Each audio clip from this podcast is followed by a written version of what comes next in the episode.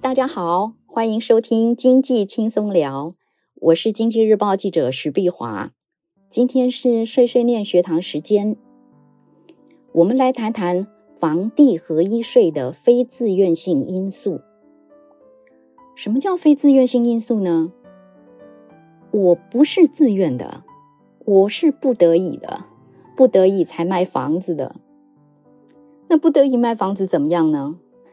给比较低的税率，税率是百分之二十。因为不得已卖房子，不是炒房，不是房地合一税要打击的对象，所以可以适用比较低的税率。财政部规定有七项非自愿性因素。列在第一项，也是最常见的，就是调职或者被离职。那这也是我们今天要谈的。原来的工作地点房子不住了嘛，哈，卖掉，卖掉房子赚的钱，如果适用税率是百分之四十五或者三十五，那可以申请适用非自愿性因素，把税率降到百分之二十。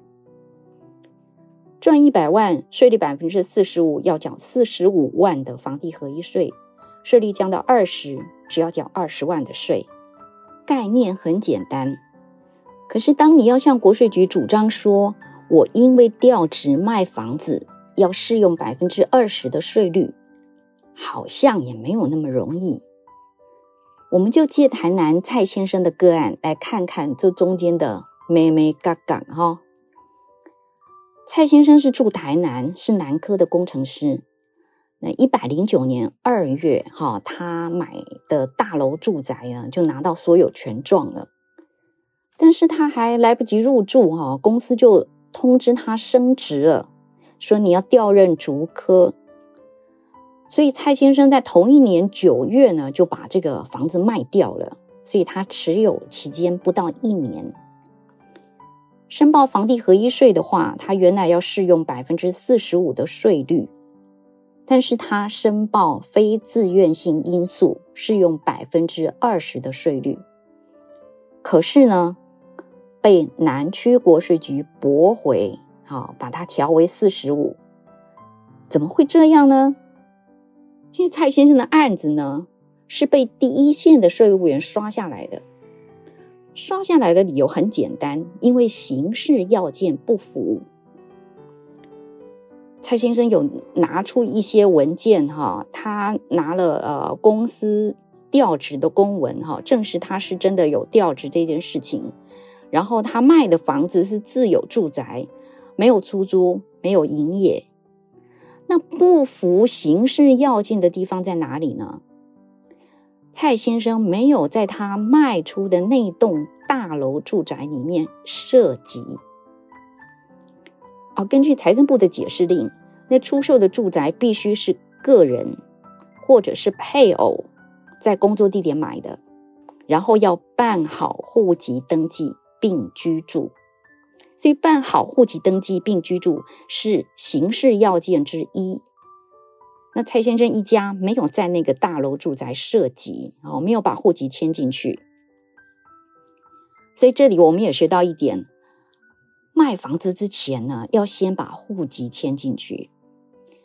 这倒也没有说是一家子的户籍都要迁进去，你你可以只迁蔡蔡先生的户籍，或者是只迁蔡太太的户籍。可能你会觉得麻烦啊，房子卖了之后又要把户籍迁出来，但是可以省税啊，所以我觉得这点麻烦还是值得的。那因为没有涉及，国税局不准蔡先生适用非自愿性因素，那可以争取吗？可以哟，蔡太太争取到了，因为蔡先生不服嘛，哈，他去申请复查。那为什么说是蔡太太争取到了呢？因为案件在台南是南区国税局处理，然后这个时候呢，蔡先生已经到新竹去上班去了，所以复查的事情就由蔡太太出面处理。好，蔡太太就跟国税局摊开相关的时间点，她说：“我房子买的时候是预售屋，一百零七年一月买的，那是一百零九年二月交屋，哈，取得所有权状。”那公司呢，就来通知要蔡先生在十月哈到新竹上班。那蔡太蔡太太就跟国税局说：“哈，这个调任来得非常突然，所以我连房子都来不及装潢，哎，我也 根本就来不及住进去啊。那都来不及，所以也也没有涉及的问题。所以，哎，南区国税局接受了蔡太太的说明，哎，他说如果真的是这样的话，国税局可以通融啊。那为什么可以通融呢？”官员是这样解释啊，他说，财政部要求涉及并居住啊，其实是一个防避的条款呢，就是说不希望纳税人你你要卖的是你投资好投资的房子，然后你把这个卖出的投资的房子呢挂到这个非自愿性因素上面来，所以才要求说你卖的房子是自家住的，可是房子是卖掉了才来报税啊。国税局怎么去查卖掉之前是谁住在那里呢？所以这个就要靠涉及来判断，就户籍都在那里了，那国税局就假设说，哎，那你人也应该是住在那里。那没有涉及也准适用非自愿性因素。哦，南区国税局的这样的决定，我觉得是了不起的，因为之前的确有纳税人。只是纯粹的不熟悉法令哦，他他也是没有把这个呃户籍设进去，就是因为纯纯粹只是不服设计规定啊，就被刷掉了。回到蔡先生的案子，那蔡先生赢了吗？没有哦，最后他还是被科百分之四十五的税。出了什么状况呢？好。对于非自愿性因素案件，国税局还是会展开调查的。首先，当然是问公司，这个调职是不是真的？公司说是真的。那对南部调任到新竹的员工有没有安排住宿啊？公司说有啊，我们有提供员工宿舍。哇，公司提供宿舍。这个是关键哦。南区国税局主要就是因为这一点驳回了蔡先生的复查，因为既然调任新主有宿舍可以住，那蔡先生没有没有需要说啊，我因为调职而要把房子卖掉啊，所以调职跟卖房子这两者之间没有明显的因果关系。好，主要判断是公司有提供宿舍。当然还有做一些辅助的判断呢啊，所以调查除了新竹那边的公司之外呢，台南这边南区国税局有做了调查，调查什么呢？当然就调查他们的居住状况等等的啊。那调查出来，他说蔡先生一家在台南是住在靠市区的，住的是透天厝哦，住的不是他买的大楼住宅哦。那他买的大楼住宅呢，是离住的透透天厝不远哦，两个非常近。那这两间住宅呢，都离蔡先生上班的南科是蛮远的。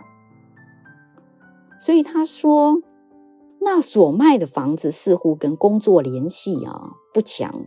啊如果说要和工作联系得上的话，哦，那要么就夫妻感情不好。两个人分居，所以蔡先生必须要另外找一个住的地方。